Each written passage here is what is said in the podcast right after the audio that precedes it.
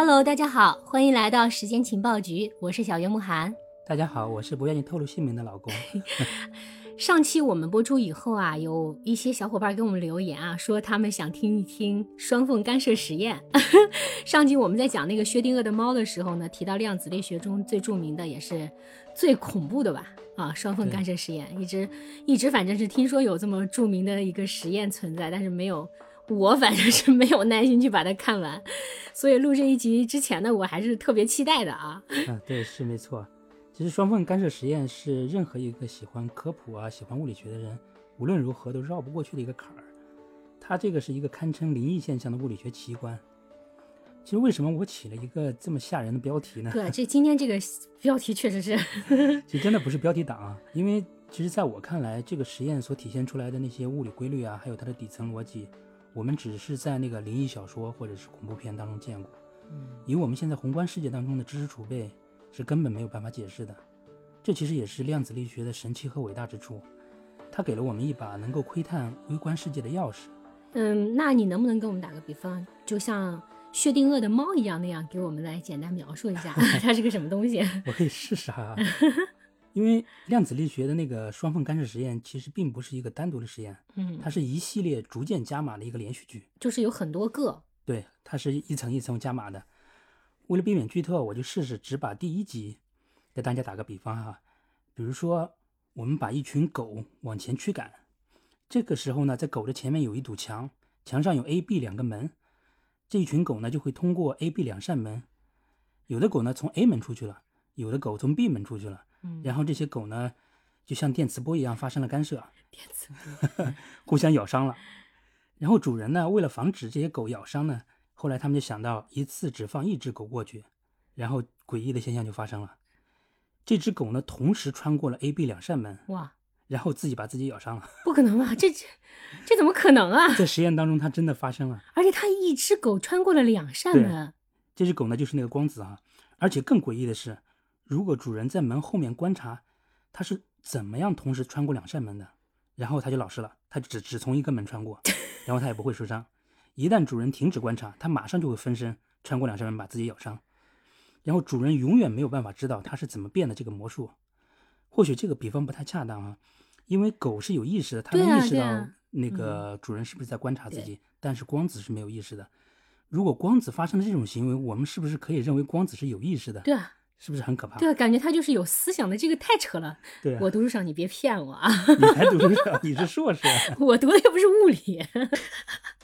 那薛定谔的那个叫薛定谔的猫，你的这个思想实验是不是可以叫做不愿意透露姓名的狗？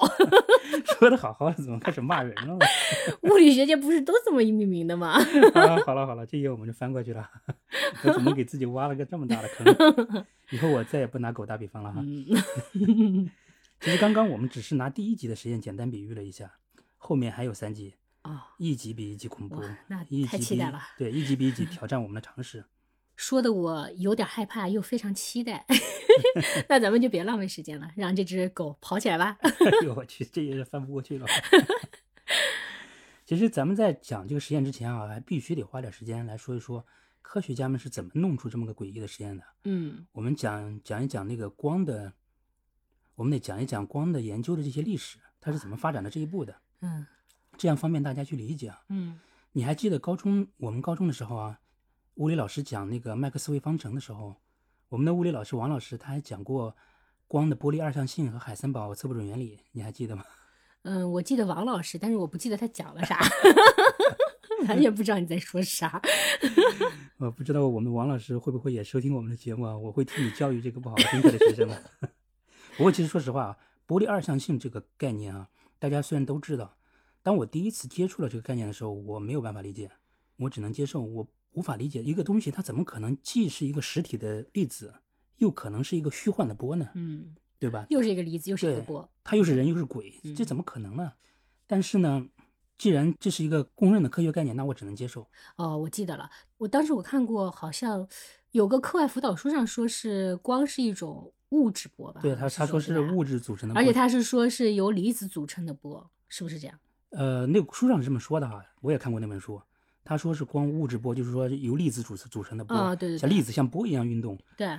但现在我知道这个是错误的。啊，所以，就误 这个导了我们。对这本书误导了我很多年，直到我看到那个量子力学，就这个概念的确是很难理解的。嗯不光我们现在无法理解，几百年前的物理学大神，包括牛顿、爱因斯坦，他们也不是很认同。嗯牛顿在一六七二年的时候，通过三棱镜的分光实验，最早他提出了微力学说。其实牛顿是第一个把光学纳入到物理学范畴的人。嗯在牛顿之前呢，我们学的光学都是什么几何学，嗯，我们研究的光是沿直线传播的，对，然后折射、反射、全反射，这些都是几何概念。直到牛顿把它以粒子说把它引入到物理学界，它才会变成了一个科学，真正的科学。他认为光是一种直线传播的微粒。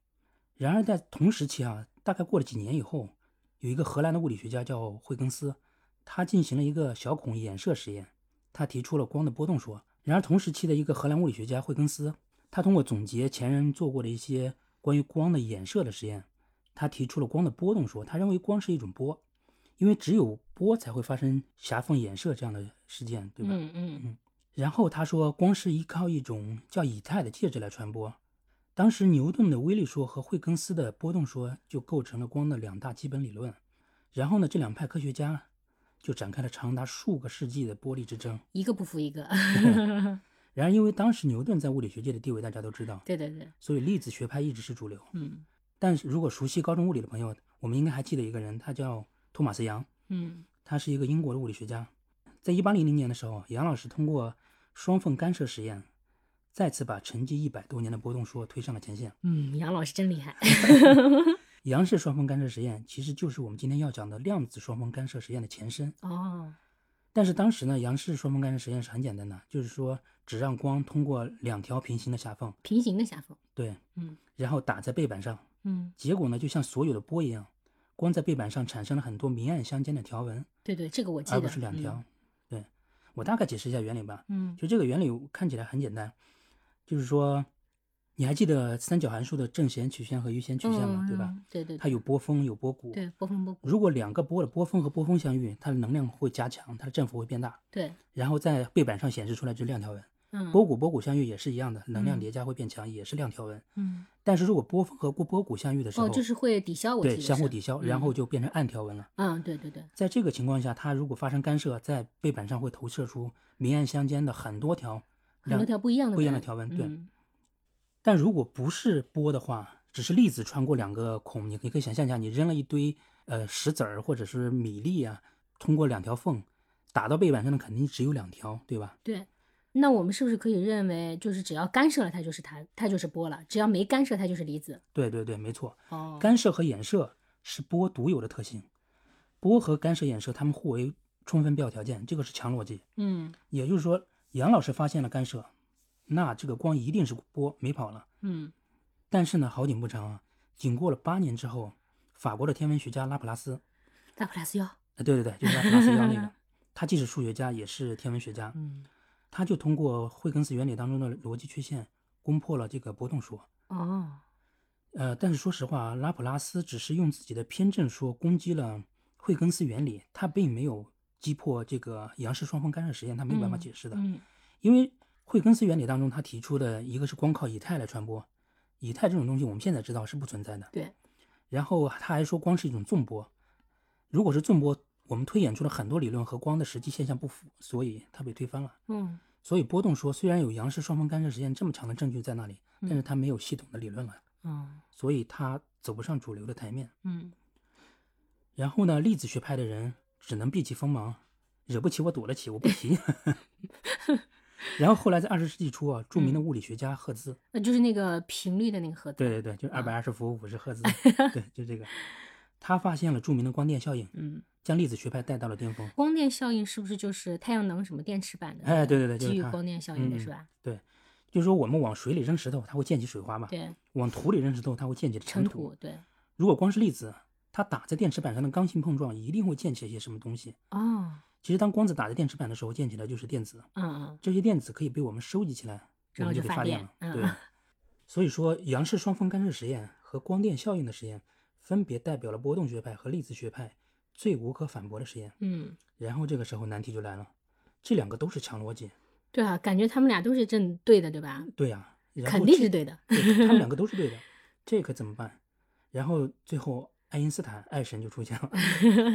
爱神居然靠实验和数学公式把光电效应给量化了，他能够算出来，哇，而且他能第一次提出了光的波粒二象性的学说，嗯而且也因为这个拿到诺贝尔奖。嗯，神人啊，但是爱神的波粒二象性也只是一个模糊的概念，他没有办法从根本上描述光子如何既是粒子又是波的。啊，这个时候，哥本哈根学派和量子力学就出现了，他们把这两个看起来矛盾的东西统一在了一起。你这个听起来好像 哥本哈根学派就是和稀泥这种，然后就把两个学说然后揉吧揉吧，然后就交作业了。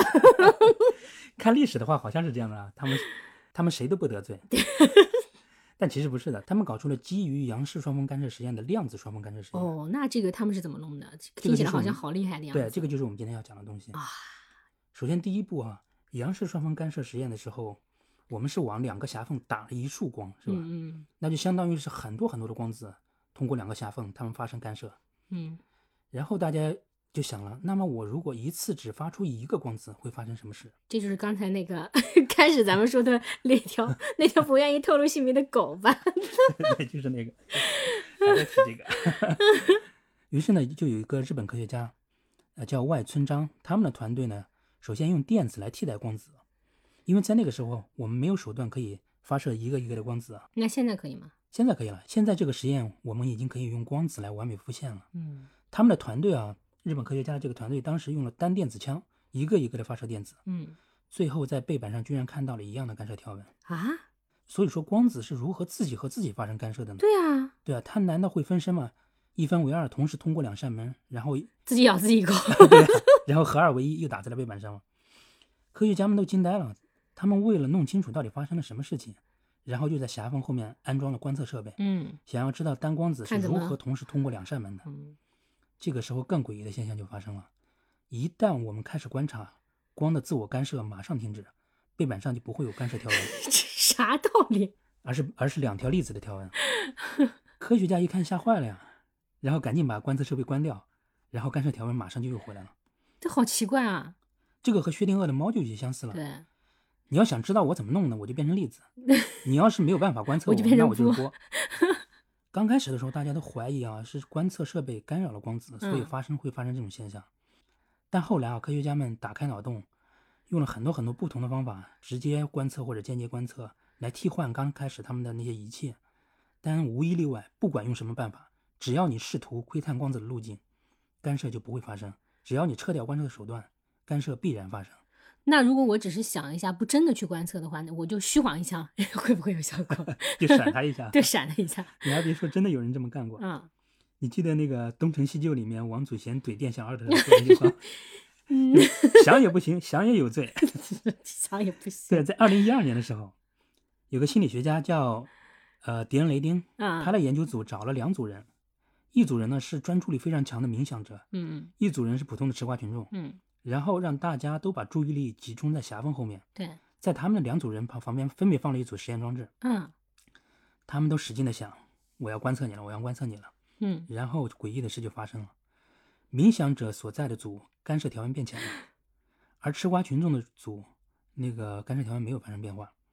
然后当冥想组的人停止冥想，干涉条纹恢复正常。天哪！这个实验反复进行了两百多次，结果都能复现。不是这个，就感觉好像是这个冥想的状态能够影响它的变化。对，之所以这个实验很少被人们提及，因为冥想这个事情是很难被科对对学证实的。对对对但是但是这个实验现象是发生了的，啊，不管你去怎么解释它。这太怀疑人生了。对啊，所以实验进行到这里，很多科学家开始怀疑人生了，就像你一样，因为光具体是什么东西，它取决于你的观察，嗯取决于你的意识，嗯你的意识决定了光的形态，你的意识决定了物质。我思故我在，我勒个去，这个荒了个大谬啊！这太诡，我感觉这就太诡异，太诡异。感觉这个干涉条纹是有思想的，这是王祖贤上身了吗？不准看我，想的不行。那当时没有人能解释这种现象吗？没有没有，即便是现在，你看当时是二零一二年，嗯即便是现在，量子力学也只能转变思路，嗯他们完全摒弃宏观物理学的一些物质的认识，嗯用概率来描述微观物体。如果你用宏观的思维来思考，它里面的这些底层逻辑和原理，仍然没有人能知道。科学家费曼曾经说过啊，如果你说你看懂了量子物理，那么你一定不懂；没有人能真正的懂得量子物理。让我想起了一个道理：如果你说你没醉，那你肯定喝醉了。是这样吧？是这样吧物理学界我们的终极追求是什么？就是找到一个大一统的规律，嗯能够用一个规律去解释一切。到这里我就没有办法想象啊，量子力学和宏观物理最终会怎么样去融合，因为它的底层逻辑都是不一样等的。等等等等，我我脑子有点乱。你不要担心，乱才是正常的。科学家们的脑子更乱，你不乱，说明你是从外星来的。科学家们他们为了解释这种现象，甚至动用了海森堡测不准原理，他们来质疑观测本身对光子的干扰。嗯就是刚才我们提到的这些，就是说你的观测手段、观测仪器啊会嗯对光进行干扰。就是说，只要你直接或者间接的观测，你就没有办法避免观测手段本身对光子的干扰。嗯，那这个我觉得有道理，因为你如果要用光学仪器观测的话，那么多那么光子它有可能会被吸收或者替换，对不对？对，如果你要用电磁场观测的话，同样也会影响光子的状态。啊，对，是这样的啊。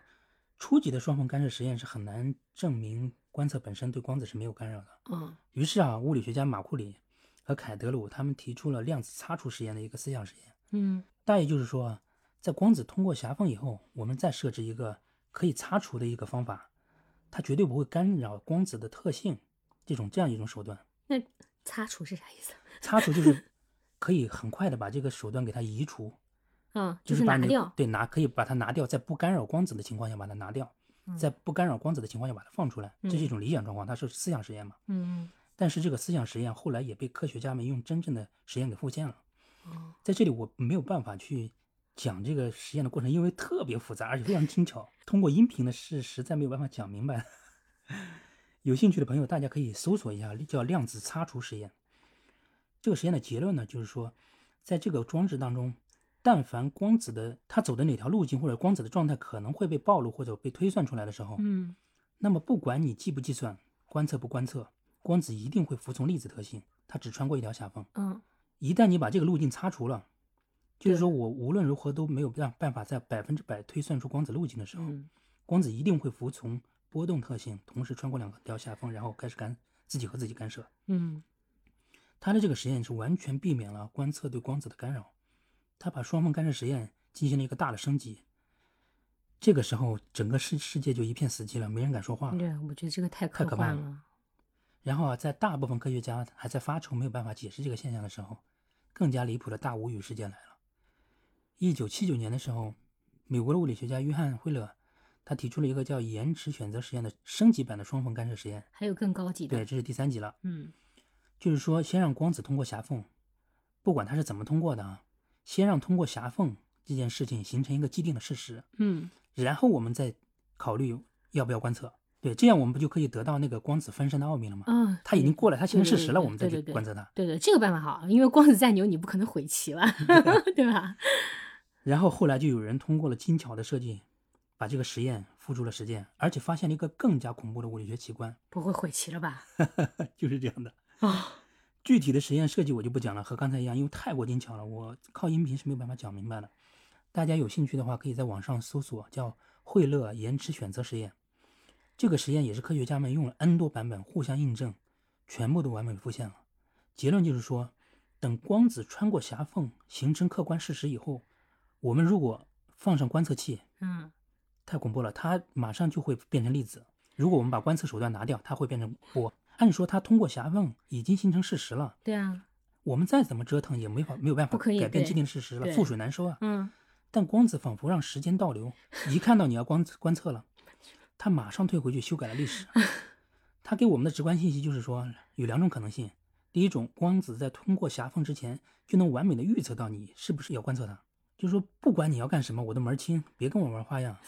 还有一种可能性呢，就是说，当光子通过狭缝以后，一看啊、你不讲武德，你要开始观测了，你不仁我不义，我直接退回去修改我自己的行为。感觉这是高情商 这两种可能性，无论哪一种，都可以粉碎我的世界观。啊！我大概是知道了，就是说我这么理解看对不对啊？就是嗯说，如果我在房间里待着，然后呢，我把门关了，我妈呢就觉得我在玩游戏，然后 如果她说，哎，我想看看她到底在干嘛，然后她就装个监控嘛，对吧？对，然后我知道她要监控我了，所以我就假装看书，对不对？然后我这一天结束了以后，我妈看监控就发现，哎哎，突突然好像硬盘坏掉了，无法跟他根本就没不知道我到底是在玩还是在看对对对有书，对不对？嗯，那我一想，哎，这一天不能浪费啊！然后我就回去又把我的状态从看书改成了玩一天游戏。然后呢，这事实就是从看了一天书变成了玩了一天游戏。对，你就把历史改变了。啊，天哪！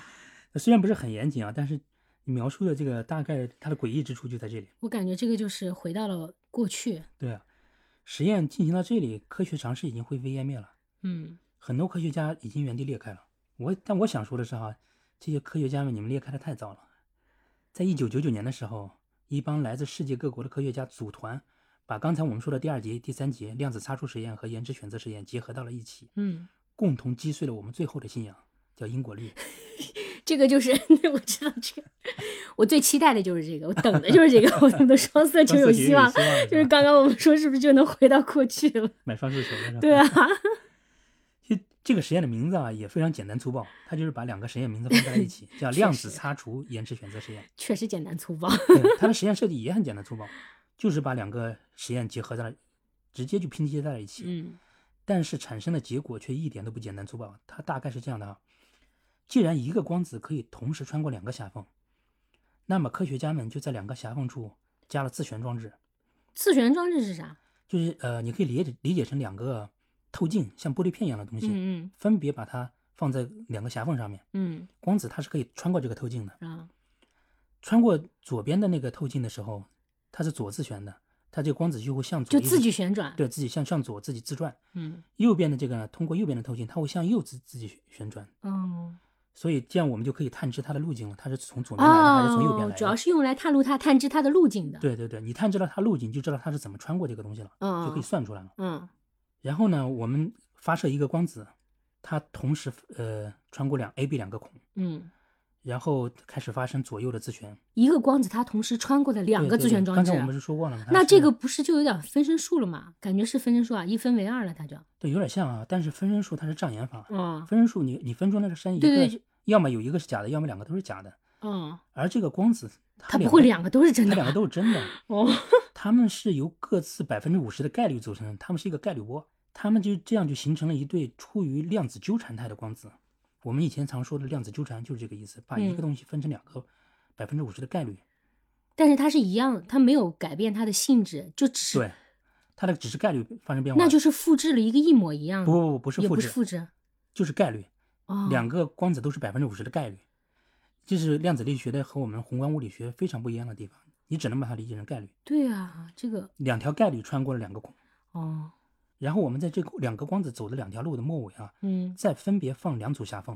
就是说给 A、B 光子，然后每一个再给两扇门，让它自己再去选择。对对对，，现在就二分为四了哈。哦，就说如果他们是波的话嗯，A、B 两个分身同时穿过呃我们后放置了两个两组狭缝的时候，它还会嗯产生 CD 和 EF，、嗯它还会产生另外两组纠缠光子 CD 和 EF，它们百各是百分之二十五了，嗯然后再进行干涉，再打在狭缝后面的背板上，嗯，这是两个背板了啊，现在是对对对对，那个 CD 后面一个背板，E E F E F 后面面一个背板，然后这上面会不会呈现出图案？要么是干涉，要么是粒子。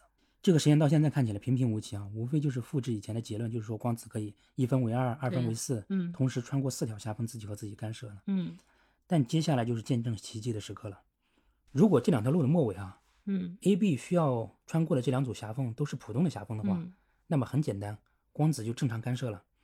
这两个纠缠态的光子二分为四，都各自打在背板上，出现了干涉条纹。嗯，因为现在我们没有办法探知他们是怎么穿过那些狭缝的，对，我们没有办法干，嗯，我们没有办法去观测。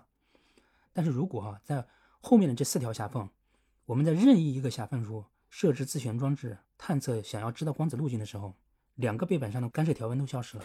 等会儿等会儿，就是你的意思是说，你想要观测 A 光子，不但 A 光子没有了，它罢工了，它不动了，B 光子它同时也罢工了。对对对那 A 光子是怎么告诉 B 光子的？你想要观测它们，然后它就罢工了呢？对，这个问题你问的很好，这个问题问题我回答不了，它们有感应吗？